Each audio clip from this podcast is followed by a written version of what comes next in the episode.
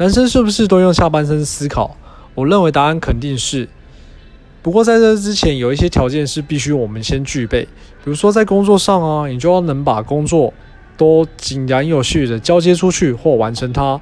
回到家里，面对还没完成的家务，比如说洗衣服、晒衣服、洗碗、准备晚餐，你都要卷起袖子去做完这些事情。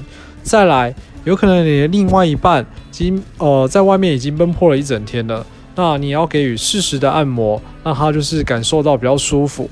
最后最重要的事情就是要让你的另外一半要尊重他的心声，这样你才有资格用你的下半身来思考。